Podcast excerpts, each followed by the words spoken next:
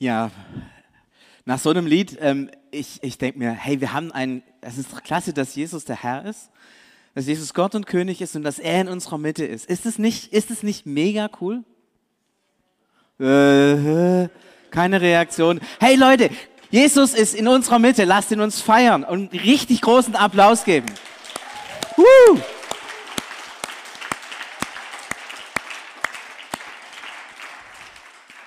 So gut, dass ich nicht irgendwas machen muss, sondern dass Jesus da ist und dass er mit euch redet und ich so ein bisschen im Hintergrund murmle, ja, ähm, dass vielleicht es euch gelingt, noch mehr auf diesen Jesus zu hören, der eigentlich mit euch heute redet und auf jeden Fall äh, euch kennt und für dich ganz besonders heute da ist. Jesus erlöst von Scham. Das ist ein Riesenthema. Man könnte hier durch die ganze Bibel gehen. Ich werde einen Text vorlesen, an dem das wahrscheinlich am deutlichsten äh, sichtbar wird. Und ich werde dann in der Predigt auf diesen Text und auf andere Texte nur so mit kleinen Verweisen eingehen, weil sonst würde ich eine Fülle von Bibelversen über euch hereinschütten und am Ende hättet ihr tausend Bibelverse gehört, aber vielleicht nicht verstanden, was ich sagen will. Ähm, deswegen am Anfang dieser ganz konzentrierte Bibeltext und dann ähm, zur Sache. Paulus schreibt im zweiten Korintherbrief, ich lese Kapitel 5, die Verse 17 bis 21.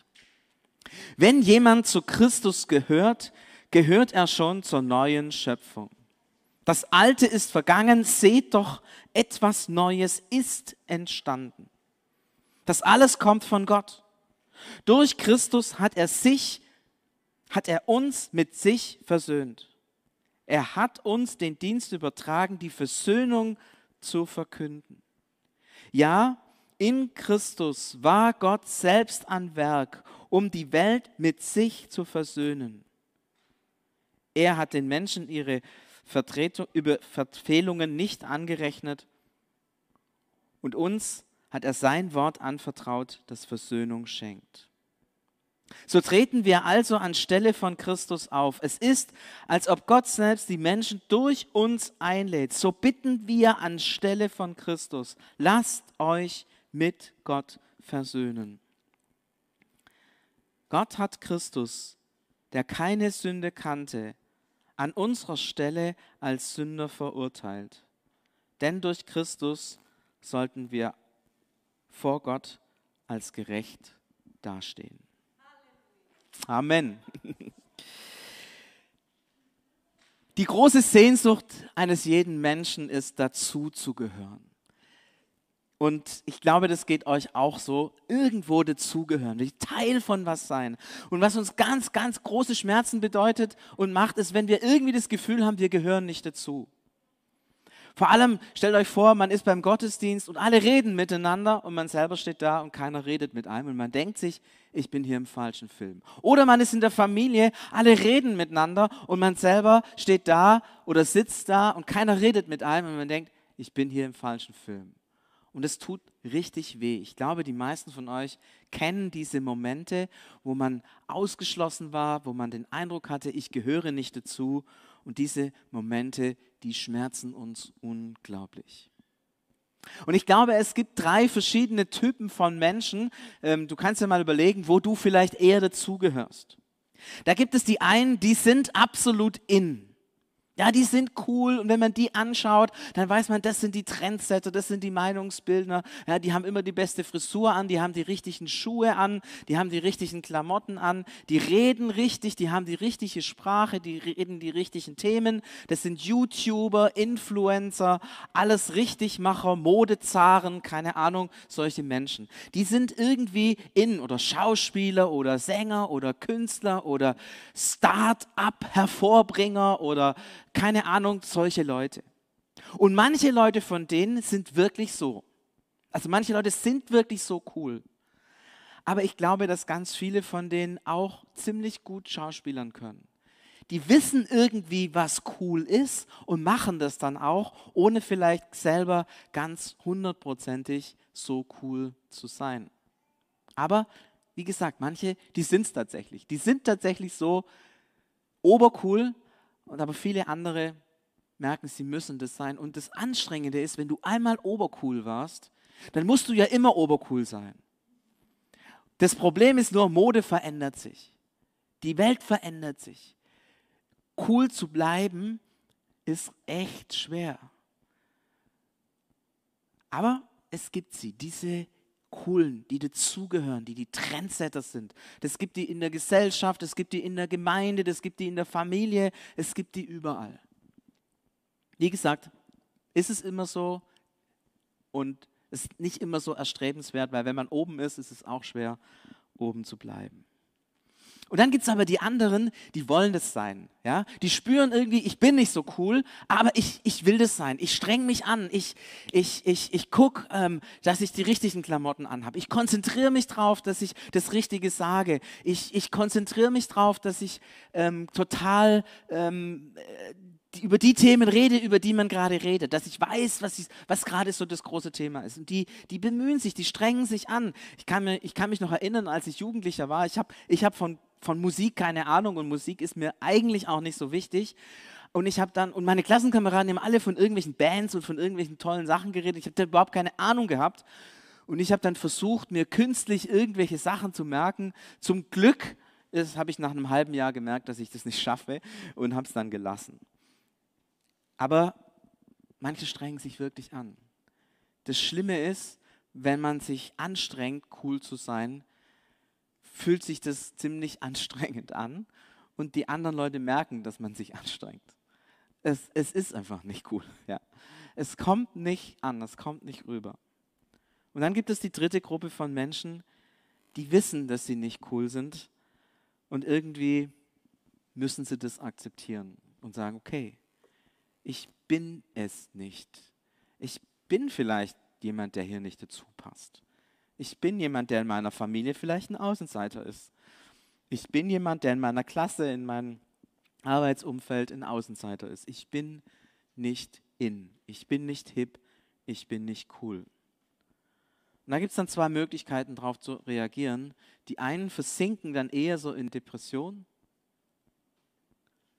ich bin's nicht, ich bin's nicht, ich bin's nicht, ich bin nicht wertvoll, ich bin nicht wichtig. Und wenn man sich das lang genug einredet, ja, man wird immer kleiner, verschwindet immer mehr. Und die anderen reagieren mit Wut. Die lassen mich nicht, das ist ungerecht, das ist böse. Und ich glaube, wenn wir unsere Gesellschaft gerade anschauen, dann sehen wir diese beiden Dimensionen ganz deutlich. Viele, die den Eindruck haben, ich gehöre hier nicht dazu. Und die einen sind depressiv, klinken sich aus und die anderen reagieren mit Wut und mit Hass und mit Ärger. Und wir merken, dieses Thema, ich gehöre dazu, ich bin Teil von dem Ganzen, ist ein Thema, das uns alle angeht, auf allen Ebenen, in der Gesellschaft, in der Familie, am Arbeitsplatz, in der Gemeinde, hier unter uns, überall. Das ist, das ist eine der Grundfragen und der Grundantriebsfedern auch unseres Lebens und wahrscheinlich auch deines Lebens. Was ich jetzt gesagt habe, ist vielleicht ist nichts Neues, sondern es geht mir nur darum, dass ihr merkt, ihr seid auch Teil dieses Systems und auch ich bin Teil dieses Systems. Und jeder hat irgendwo in diesen drei Kategorien seinen Platz. Manchmal vielleicht ist man in der Gemeinde in, aber im Beruf out. Ja, auch, auch das gibt es zu unterschiedlichen, an unterschiedlichen Stellen unterschiedliche Empfindungen. Aber wir alle tragen diese Empfindung in uns. Und deswegen sind wir auch alle Teil dieser Schamkultur, von der wir vorher geredet haben. Es macht was mit uns. Wie ist es denn bei Gott? Gibt es da auch In und Out? Die ganz alte Geschichte von Adam und Eva und dem Garten Eden sagt, yes, es gibt in und out. In heißt, an diesem Ort der Gemeinschaft mit Gott zu sein. Und out, ohne Gott, draußen. Was ist der Maßstab, ob jemand in ist oder out ist? Gott hat da einen ganz einfachen Maßstab, nämlich ein reines Herz. Da, wo jemand ein reines Herz hat, da ist er bei Gott in. Da gehört er zu Gott, da ist er mit Gott verbunden, da ist er Gott nahe. Da, wo jemand kein reines Herz hat, da ist er out. Da sagt Gott, nee, das passt nicht zu mir. Ich bin heilig, ich bin rein. Und wenn jemand zu mir kommt, der nicht rein ist, dann, dann sprühen da Funken, dann passt es nicht zusammen.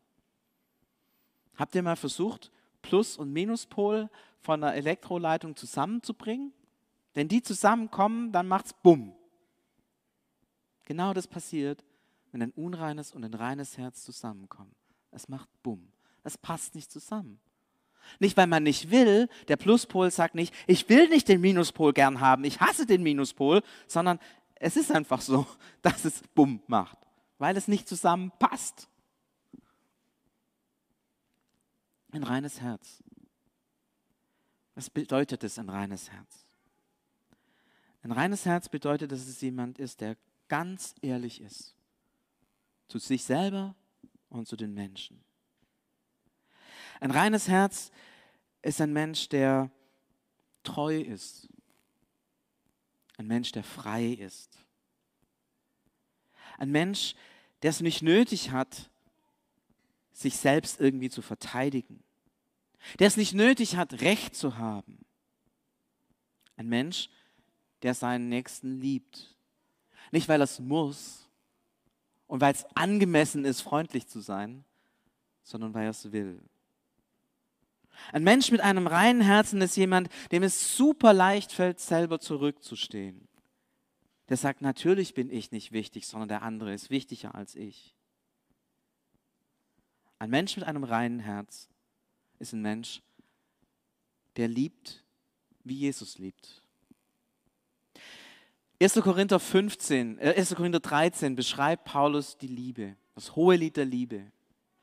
Ich glaube, wenn man das liest, dann hat man so ungefähr erfasst, was es bedeutet, ein reines Herz zu haben.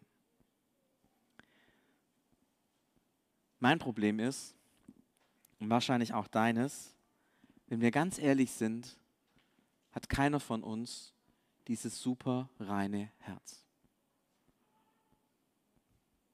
Wahrscheinlich sind wir alle an irgendeiner Stelle unehrlich, an irgendeiner Stelle egoistisch, an irgendeiner Stelle unfrei, an irgendeiner Stelle einfach nicht so, wie die reine Liebe sein sollte. Das heißt für uns, wir passen nicht zu Gott. Wie gesagt, wir wären Plus- und Minuspol. Nicht, weil, nicht weil, weil man nicht will, weil Gott uns nicht will. Im Gegenteil, Gott will uns. Gott will uns wirklich. Er hat uns ja geschaffen. Er will mit uns zusammen sein. Er hat uns geschaffen, damit wir mit ihm zusammen sind. Und welche Tragik, dass es nicht funktioniert. Dass wir Abstand halten müssen von ihm. Weil es sonst knallt. Wie wenn Plus und Minuspol zusammenkommen. Gott er leidet unter diesem, unter diesem Schmerz, nicht mit uns Menschen verbunden zu sein. Er leidet unter diesem Schmerz, dass wir alle nicht die Menschen sind, die er eigentlich haben wollte, die reinen Herzens sind, die ein offenes Herz haben für ihn, die lieben, wie er liebt, die mit der Schöpfung so liebevoll umgehen, wie Gott mit der Schöpfung liebevoll umgegangen ist. Und er leidet darunter. Und er hat sich einen, einen Weg ausgedacht, der, der unglaublich ist. Gott selbst sagt, hey, wenn die Menschen out sind und wir als Vater, Sohn und Heiliger Geist in, dann muss einer von uns out gehen, um die anderen reinzuholen. Das ist der Plan. Gott selber sagt, ich muss zum Loser werden. Ich muss zum Aussätzigen werden. Ich muss rausgehen. Ich muss diese Gemeinschaft verlassen, damit die, die draußen sind, reinkommen können, zu Gott kommen können, das, was sie verloren haben, wieder gewinnen können. Und so verlässt Jesus seine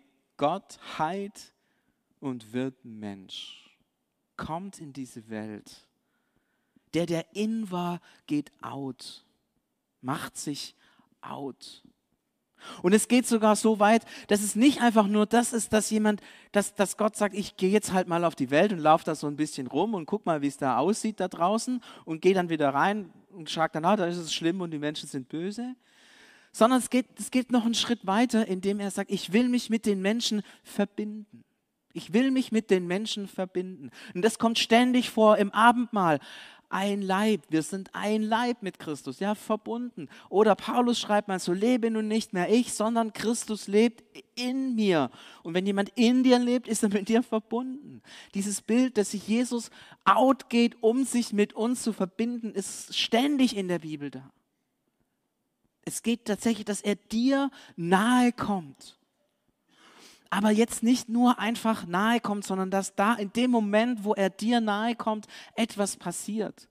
Und die Bibel umschreibt es mit vielen Bildern. Ich will da mal ein paar nennen. Im Alten Testament ein neues Herz.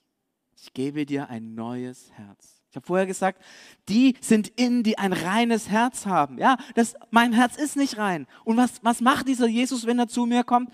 Er gibt mir ein neues. Und was macht er mit meinem schwierigen, verkrusteten, harten Herzen? Er nimmt es in sich rein. Tauschen. Martin Luther hat davon gesprochen, dass es einen fröhlichen Wechsel gibt. Ein Bild, das immer wieder bei ihm vorkommt. Ich habe vorher gesagt, Martin Luther war der, der über die Rechtfertigung und über die Sünden geredet hat. Und da merken wir, ja, sein, großes, sein großer Fokus war Vergebung. Aber er kannte auch diesen, diesen Gedanken der Versöhnung. Und deswegen sprach er immer wieder vom fröhlichen Wechsel. Das ist nämlich genau, das ist Versöhnung. Das, was ich bin mit meiner Schuld, mit meiner Schwäche, mit, mein, mit meinem angeknacksten Selbstbewusstsein, mit meinem was auch immer ich in mir drin habe, mit meinen Wunden, Verletzungen, mit meinem Komischsein, mit meinem Zerbrochensein, mit meinem Sterblichsein, mit meinem Sündersein, alles das, sagt Jesus, hey komm, lass uns tauschen. Ich gebe dir mich, ja, nicht nur meine Eigenschaften, ich gebe dir mich und du gibst mir dich. Wir tauschen.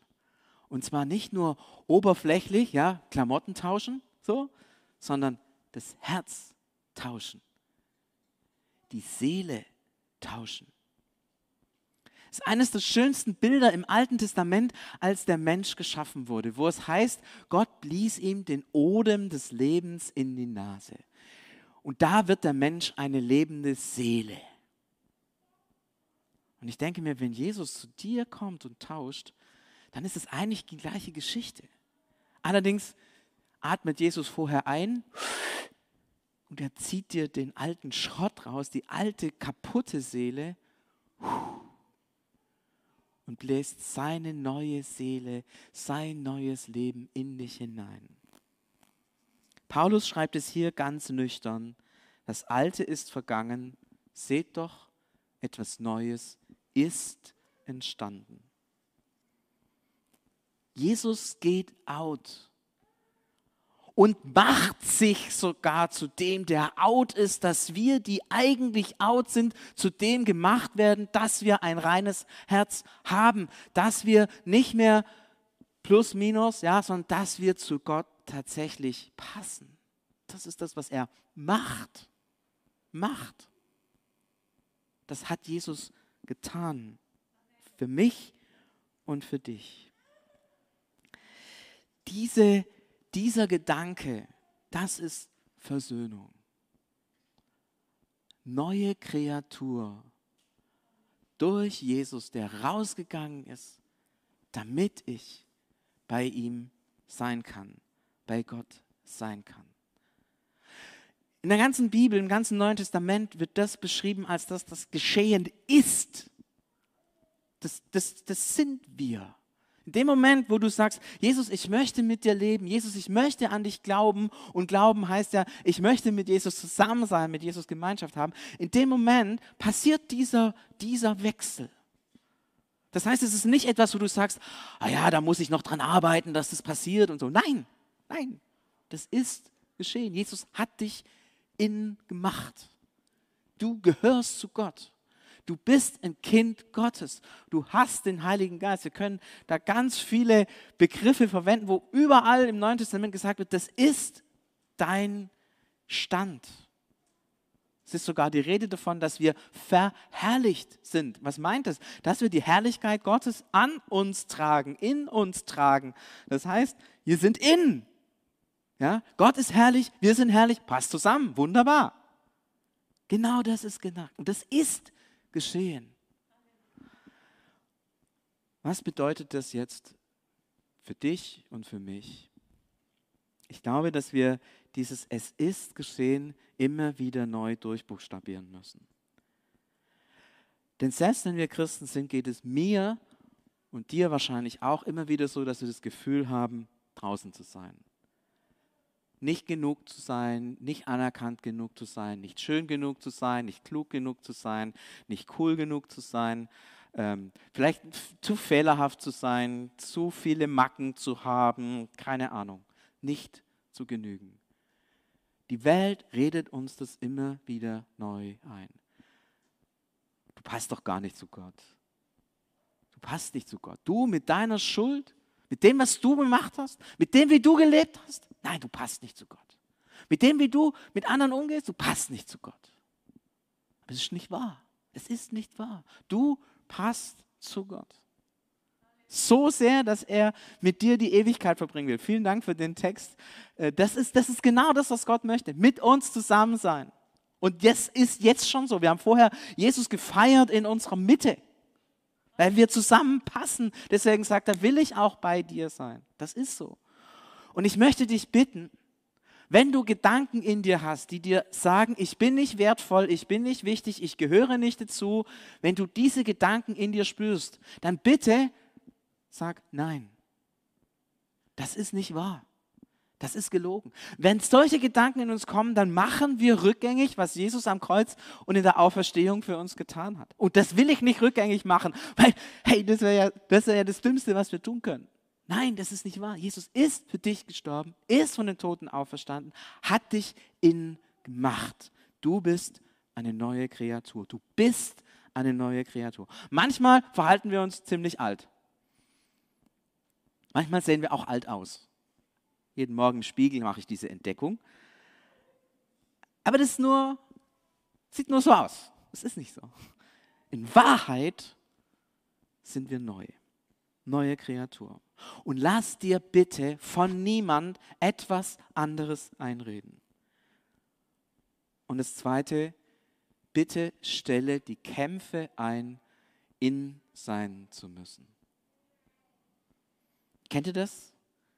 Ja, in der Gemeinde, der eine will cooler sein als der andere. Man guckt, was muss ich anziehen, wie muss man sein, wie muss man sich verhalten.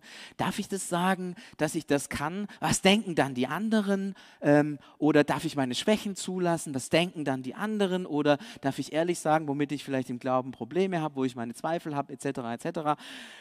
Das will man alles nicht sagen. Warum will man das nicht?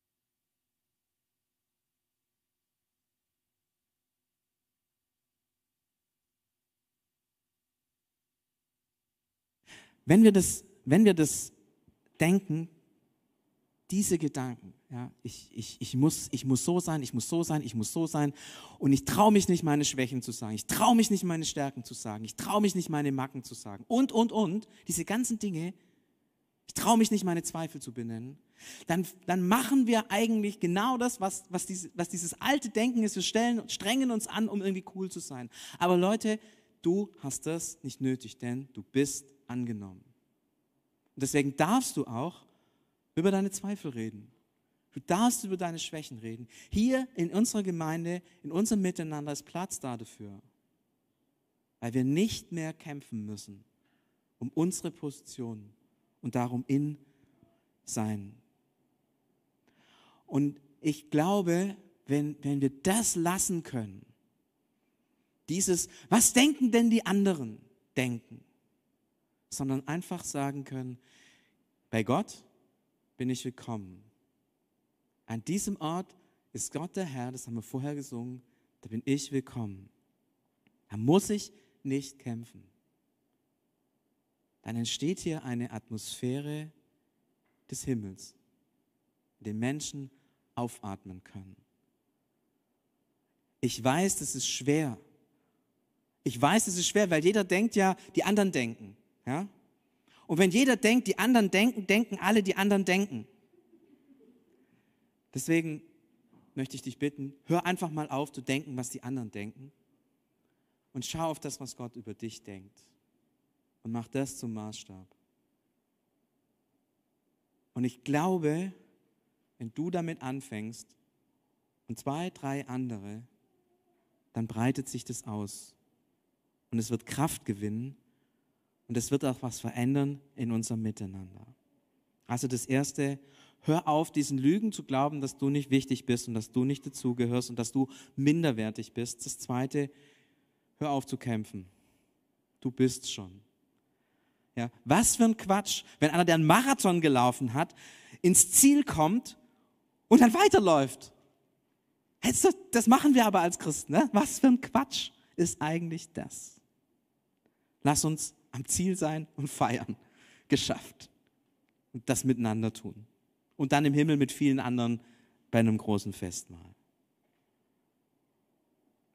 Ich träume davon, dass wir als die, die versöhnt sind, ehrlich miteinander leben können. Dass wir über unsere Stärken und über unsere Schwächen reden können. Dass wir uns miteinander freuen können an dem, was Jesus getan hat. Ich sehne mich nach dieser neuen Gemeinschaft. Und das Interessante ist, wenn man in die Geschichte schaut, genau das hat sich immer wieder im römischen Reich ereignet. Da sind Christen zusammengekommen, Sklaven und Freie und Männer und Frauen und über alle Grenzen hinweg haben sie es geschafft, eine Einheit, eine Gemeinschaft zu sein. Eine Gemeinschaft derer, die in sind, die dazugehören. Da spielt es keine Rolle, welchen Stand du hast, wie viel Geld du hast, cool du bist, aus welcher Nation du kommst, aus welchem Land du kommst, spielt keine Rolle. Du bist in, weil Christus dich in gemacht hat. Eine Gemeinschaft mit ehrlichen, gebrochenen Menschen, die fröhlich über ihre Fehler lachen und mit offenem Visier miteinander leben können. Das ist das, was Jesus uns schenkt.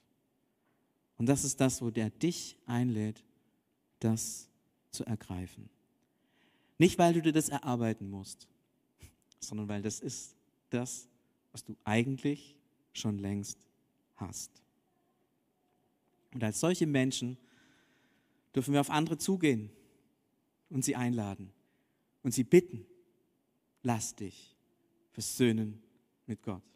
So versteht Paulus unseren Dienst.